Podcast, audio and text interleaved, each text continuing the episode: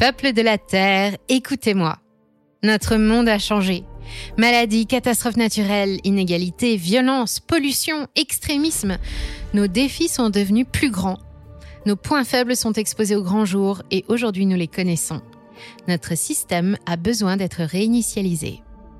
Nous savons comment faire et nous avons les solutions pour un monde plus équitable, plus durable et plus prospère. Alors, rejoignez-nous. Vous n'avez certainement pas pu rater ce message, c'est celui que tente de faire passer un livre intitulé The Great Reset, ou en français, La Grande Réinitialisation paru l'année dernière. Un message porteur d'espoir en cette époque bouleversée puisqu'il annonce la possibilité de voir émerger un monde meilleur, bâti sur les ruines de l'ancien et sur les leçons tirées du passé. Mais depuis sa sortie, ce livre et le concept qu'il décrit font l'objet de toutes les controverses et déchaînent les imaginations.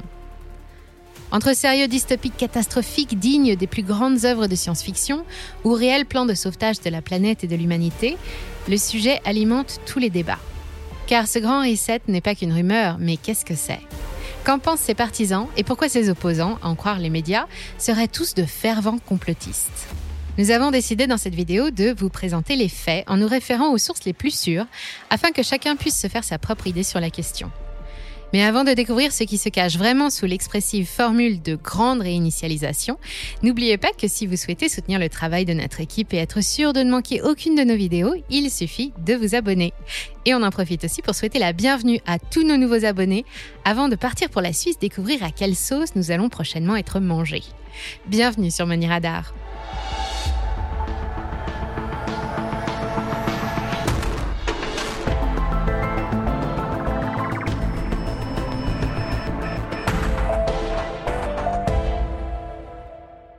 L'expression est apparue dès 2018, mais The Great Reset est le titre d'un livre publié en juillet 2020, en pleine flambée épidémique, et qui fait écho à un événement annuel mondialement célèbre, le Forum de Davos. L'auteur, Klaus Schwab, y condense ses directives pour mener le monde sur la seule voie qui le mènera au salut. Selon lui, l'humanité doit saisir l'occasion exceptionnelle qui lui est donnée, sous-entendu la crise économique actuelle qui fait suite à la pandémie, pour repenser toutes ses fondations.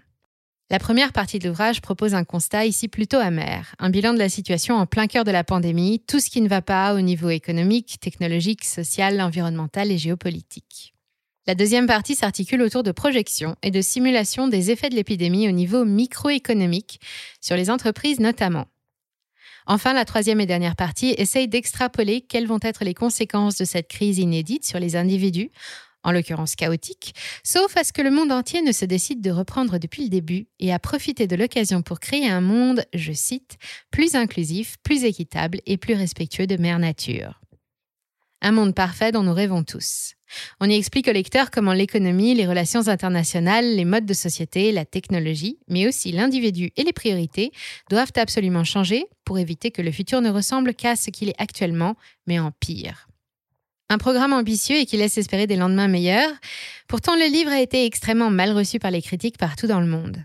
Son discours matiné de nombreuses références religieuses et historiques douteuses ne serait au mieux qu'un outil de propagande bourré d'idées anciennes qui sentent bon les méthodes de John Rockefeller ou du Fordisme. Pour d'autres, il s'agit tout simplement de la mise noir sur blanc d'un vaste plan international mené par une poignée d'ultra privilégiés pour prendre le pouvoir, modeler le monde d'après selon leurs souhaits, asservir les populations, leur dire quoi penser, comment consommer, comment dépenser et comment vivre, et pour les plus acharnés, comment mourir. Pour démêler le vrai du faux et comprendre ce qui motive cette levée de bouclier, nous allons nous intéresser à ce qui se cache derrière le tristement célèbre best-seller de 300 pages, car avant de parler de Grand Reset, il faut d'abord que je vous parle de l'un de ses fondateurs, Klaus Schwab. Monsieur Schwab est un ingénieur allemand et professeur d'économie connu principalement pour avoir fondé et pour présider encore de nos jours le Forum économique mondial, ou pour les anglo-saxons The World Economic Forum, plus encore connu sous le nom de Forum de Davos. Certaines des idées qui y sont développées sont déjà en place et les autres ont été présentées avec succès aux membres de ce forum en janvier 2020. Des idées approuvées et soutenues par le prince Charles d'Angleterre, qui rappellent dans son discours d'ouverture l'importance de saisir la balle au bon et d'agir maintenant. Mais le moins que l'on puisse dire, c'est qu'en dehors des membres de ce qui est considéré comme le plus gros lobby du monde, Klaus et son célèbre forum ne font pas l'unanimité. Prenez Monty Burns, l'oncle Picsou, Tony Montana, le comte Dracula et leur richissime et machiavélique ami de la World Company et mettez-les autour d'une table. Ajoutez-y une dose de bienveillance en invitant Laura Ingalls et un mignon et vous obtenez le Forum économique mondial. C'est ainsi que la plupart des gens se le représentent et ce n'est pas très éloigné de la réalité. C'est en 1971 que Klaus Schwab a l'idée d'inviter 444 chefs d'entreprise pour assister à un congrès baptisé European Management Forum. Le but, familiariser les grands capitaines d'industrie avec les techniques commerciales pratiquées outre-Atlantique pour harmoniser les échanges et faire progresser les méthodes de management européennes. Klaus Schwab y présente essentiellement sa propre théorie de gestion d'entreprise, baptisée Stakeholder Management ou approche de la gestion des parties prenantes. C'est d'ailleurs ainsi que se nomment entre les participants de Davos, les stakeholders. Cette première réunion se tient en Suisse, dans la petite ville de Davos, une station de ski des Alpes suisses de 11 500 habitants. Elle rencontre un tel succès qu'elle n'a depuis jamais cessé de se renouveler en attirant de plus en plus de monde. Jusqu'ici, pas de quoi fouetter un chat. Mais en 1987, le forum devient mondial et étend son influence jusqu'en Asie et aux États-Unis, où il ouvre des bureaux. On croise alors fréquemment à Davos des politiciens qui déambulent parmi les hommes et les femmes les plus riches et les plus influents de la sphère privée. Et petit à petit, les conférenciers commencent à s'intéresser à des sujets autres que le management d'une société et les réunions annuelles du FEM abordent désormais les grands thèmes d'actualité, problèmes sociétaux et environnementaux ou nouveaux défis technologiques. Chaque année en janvier, les représentants de 1000 des plus grosses entreprises du monde sont invités à assister au forum, ainsi qu'environ 500 médias pour couvrir l'événement et plusieurs personnalités du monde de la culture. Le Forum économique mondial est une organisation à but non lucratif et pour pouvoir participer à la réunion, il faut en être membre. Le membre type est une multinationale dont le chiffre d'affaires dépasse 5 milliards de dollars, qui est détentrice d'un savoir-faire particulier et qui est capable de payer le montant de la cotisation annuelle. Établie en France-Suisse, elle équivaut environ à 52 000 euros par an et donne droit à son ticket pour le forum, 5 jours et 220 sessions d'échange d'idées sur tous les sujets entre les personnalités les plus puissantes du monde. En payant un peu plus cher, jusqu'à 200 000 dollars, le membre obtient le grade supérieur, une sorte de Gold Pass qui lui permet d'avoir plus de poids dans la tenue du forum. Pas mal d'ingrédients sont déjà réunis pour faire flamber l'imagination. Larry Fink, le PDG de BlackRock, Jack Ma, celui d'Alibaba, Mark Schneider, celui de Nestlé, ou encore André Hoffman, qui dirige les laboratoires Roche, font partie du conseil d'administration. À leur côté, on trouve l'ancien vice-président américain Al Gore et Christine Lagarde, l'actuelle présidente du Fonds monétaire international. Parmi les invités de l'édition virtuelle qui s'est tenue cette année, le président chinois Xi Jinping, déjà invité il y a cinq ans, a ouvert le forum avec un discours sur les dangers du protectionnisme montant pour la croissance mondiale, discours applaudi par tous, y compris les membres américains. Car avec le temps, Davos est aussi devenu un terrain neutre, une place de paix où peuvent se rencontrer pacifiquement deux superpuissances qui se mènent une guerre commerciale sans fin, des opposants politiques ou des représentants de pays en guerre. On y récompense les avancées technologiques dans les domaines de la santé, de la communication ou d'Internet. On y rassemble l'élite de la jeunesse mondiale. 750 hauts dirigeants de moins de 40 ans constituent les Young Global Leaders qui ont compté parmi eux Larry Page, le cofondateur de Google, ou plus près de nous, Emmanuel Macron. Le forum publie également des résultats d'études et des rapports dont l'un est particulièrement attendu chaque année sur la compétitivité mondiale. Jouant la carte de la transparence, toutes les sessions du forum sont retransmises en direct sur YouTube et la plupart des discussions plénières et des grands discours sont suivis et retranscrits par tous les médias. Chaque réunion est dirigée par un thème central, toujours largement commenté, dont voici les derniers. En janvier 2022, ce sera Travailler ensemble, restaurer la confiance. En 2021, avec une édition en visioconférence mondiale à cause de la pandémie, c'était le titre du livre de son fondateur, La grande réinitialisation, en 2020, pour un monde cohérent et durable. 2019, la mondialisation 4.0 façonnait une architecture mondiale à l'ère de la quatrième révolution industrielle. 2018, vers une culture du bâti de qualité pour l'Europe.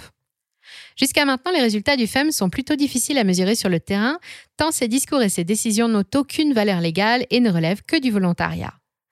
Mais cela n'empêche pas les plus folles rumeurs de courir au sujet de Davos et de cette élite mondiale qui projette en privé ce que sera le monde d'après, quel qu'en soit le prix.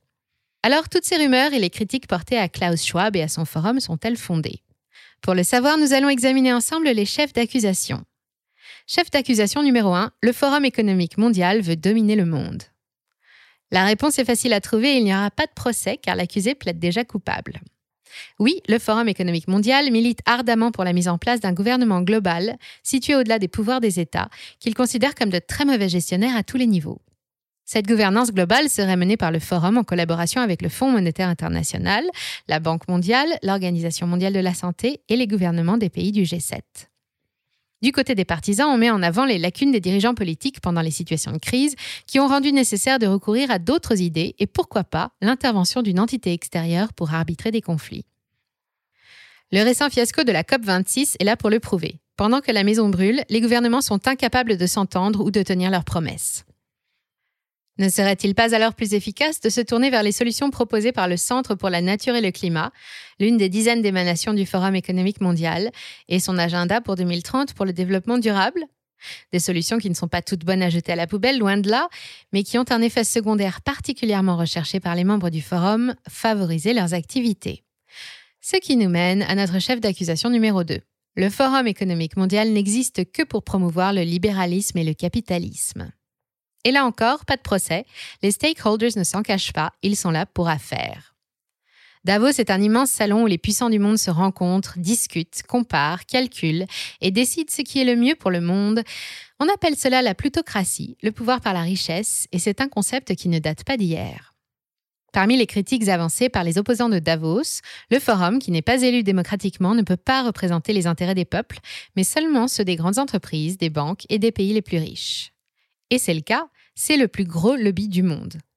Son autre objectif, qui n'a jamais été caché à personne, est d'augmenter le pouvoir des grands capitaines du secteur privé mondial au détriment des États et favoriser l'activité de leurs entreprises en participant aux décisions réglementaires ou carrément à l'élaboration des lois en faveur du libéralisme. Et ça marche. Chaque année, des représentants du FEM sont invités à participer au débat du Parlement européen et il est même devenu observateur officiel pour l'ONU dès 1998. Chef d'accusation numéro 3, le Forum économique mondial est un repère d'hypocrites. Ça par contre, ce sont les faits qui le confirment. D'abord, pour une organisation à but non lucratif, le Forum gagne beaucoup d'argent. 349 millions de francs suisses en 2020, soit environ 331 millions d'euros, et Klaus Schwab se verse un salaire annuel d'un million de francs suisses. Ses réserves de plus de 320 millions de francs suisses sont également pointées du doigt. Mais ce qui agace par-dessus tous les activistes qui perturbent régulièrement les réunions annuelles, ce sont les dépenses ahurissantes multipliées par 10 en 8 ans et l'impact environnemental désastreux qui accompagne chaque événement. Chaque année, près de 3000 ultra VIP investissent la petite ville de Davos pendant 5 jours et font certes marcher le commerce local, mais ne se déplacent qu'en jet privé, 1300 pour avoir une idée, alors que Davos tente d'imposer sa dictature verte au reste du monde. Ainsi milite-t-il pour la neutralité carbone de ses membres, avec en chef de file le géant de l'informatique Microsoft, qui a annoncé un plan ambitieux, non pas de réduction des émissions, mais d'émissions négatives grâce à l'adoption de systèmes de captation de CO2 pour atteindre cette neutralité d'ici 2050. Une réussite que Davos met en avant et tente d'imposer auprès de tous les publics, déjà sensibilisés aux risques environnementaux. Mais pendant ce temps, Larry Fink vote régulièrement contre les mesures en faveur du climat lors des assemblées générales des entreprises dont BlackRock est actionnaire. Siemens, partenaire et invité historique, a obtenu un accord pour l'exploitation d'une immense mine de charbon en Australie. Tous les grands pétroliers participent au forum, dont le leader français Total, présent en 2020 aux côtés des autres champions de la pollution, comme l'américain Chevron. Alors pour éviter que la forme ne fasse oublier le fond, le forum s'assure d'une couverture médiatique choisie en invitant un parterre sélectionné de journalistes et en écartant ceux qui sont trop attachés à lui rappeler sa raison d'être et ses promesses. Ceux-là ne reviennent pas l'année suivante. Chef d'accusation numéro 4, le Forum de Davos tente de manipuler les foules. La frontière entre la réalité et la théorie complotiste commence à s'amincir à partir de maintenant. Certes, il est assez facile d'extrapoler sur les ambitions réelles du FEM et de sa grande réinitialisation, mais avouons qu'il y a tous les ingrédients d'une bonne histoire de science-fiction. Il est aussi vrai qu'une rapide analyse suffit à identifier un certain nombre de ficelles de communication, censées faciliter l'adhésion du plus grand nombre aux idées du forum. Ainsi, le livre, comme la stratégie globale employée par Klaus Schwab, commence par instiller la peur avant de fournir une solution alternative qui pallie l'inaction des États et qui ne peut que séduire et rassurer le grand public. Pour certains, Publicis en tête, cela s'appelle simplement de la pub. Mais pandémie, inégalité, urgence climatique, recul de l'éducation, catastrophe naturelle ou industrielle, le bilan n'est certes pas réjouissant et tous les problèmes décrits sont réels. Et si les solutions proposées par Davos peuvent en apparence paraître intelligentes, elles ne sont pas dénuées d'effets pervers. Prenons l'exemple de l'adoption de la voiture électrique pour remplacer les moteurs thermiques. Moins de moteurs thermiques, cela signifie moins de pollution et moins de dépendance au pétrole. En outre, cette décision a permis de développer de nouvelles technologies, notamment en ce qui concerne les batteries, et bien sûr, de créer de nouveaux et juteux marchés. Peu importe que l'impact écologique d'une voiture électrique se révèle plus élevé que prévu et que la dépendance ne fasse que se déplacer du pétrole aux terres rares. Peu importe qu'il faille complètement redimensionner les infrastructures aux frais du contribuable pour pouvoir alimenter la flotte de nouveaux véhicules. Ce qui invite évidemment à se poser de vraies questions. Alors, de quoi a-t-on parlé pendant ce forum de 2020 dont le thème était justement la grande réinitialisation? Le prince Charles en personne, invité d'honneur de cette 50e édition, a présenté les enjeux du Grand Reset. Accélérer la transition énergétique et quitter l'économie du carbone, développer de nouvelles technologies de communication plus rapides comme la 5G et la future 6G, continuer les efforts pour favoriser l'inclusion au travail et réduire les inégalités sociales et géographiques. Le public et les intervenants, les hommes les plus riches, les plus puissants et les plus influents du monde privé, parlent d'équité, de durabilité, d'égalité sociale et de lendemain meilleur devant des invités de prestige comme le prix Nobel de physique 2019 Didier Queloz, le président en fonction Donald Trump ou la chancelière Angela Merkel. Chaque action, chaque idée, chaque concept y est présenté sous son meilleur jour, sans jamais évoquer les autres solutions ni les effets secondaires. En 2020, il a longuement été question d'environnement, car au-delà des besoins des populations, il y a bien longtemps déjà que les membres de Davos ont compris que leur mode de fonctionnement purement capitaliste ne pourra pas tenir sans les ressources de notre planète et l'équilibre environnemental. Selon les théories les plus folles, il serait à l'origine de la pandémie de Covid-19. Il souhaiterait aussi mettre en place un nouvel ordre mondial fait de privation de liberté et de surveillance permanente à la chinoise. Des idées farfelues mais qui décrédibilisent les vraies questions posées par les médias plus critiques, notamment ceux qui lui reprochent ses déclarations d'intention habillées de beaux discours et lui rappellent ses promesses non tenues. Des mouvements anti-FEM et altermondialistes coordonnés manifestent tous les ans en janvier pendant la tenue du forum. Des manifestations souvent réprimées lorsqu'elles ne sont pas purement et simplement interdites par les autorités. Pourtant, le Forum économique mondial n'est pas une institution officielle au même titre que l'ONU ou l'OMS. Il n'a aucun pouvoir, ni législatif ni exécutif. Cela suffit à rassurer une partie du grand public qui ne voit en Davos qu'une réunion annuelle de millionnaires en tenue de soirée et en la grande réinitialisation qu'une seule vision plus ou moins délirante du futur, celle d'hommes et de femmes déconnectés des réalités et qui se heurteront toujours aux décisions souveraines des États. Toujours ne serait-ce pas oublier un peu vite que le cœur de Davos est justement constitué par ceux qui font l'économie d'aujourd'hui et que dorénavant c'est vers eux que les États se tournent quand tout va mal c'est ce qui s'est passé pendant la crise. Le rôle des gouvernements s'est alors limité à du soutien financier. Et ça aussi, ça soulève des questions. Car oui, on ne vous l'a pas dit, mais l'homme de Davos ne se nourrit que de croissance et de profit. Son appétit est gargantuesque et il n'a pas de limite, ni financière, ni morale. Toutes les informations que nous avons regroupées dans cette vidéo sont faciles à retrouver sur le site officiel du Forum économique mondial ou sur les réseaux sociaux. Merci d'avoir suivi cet épisode jusqu'au bout. Si ça vous a plu, on compte sur vous pour le partager autour de vous. Laissez un like ou une bonne note et vous abonner pour être informé des prochaines sorties.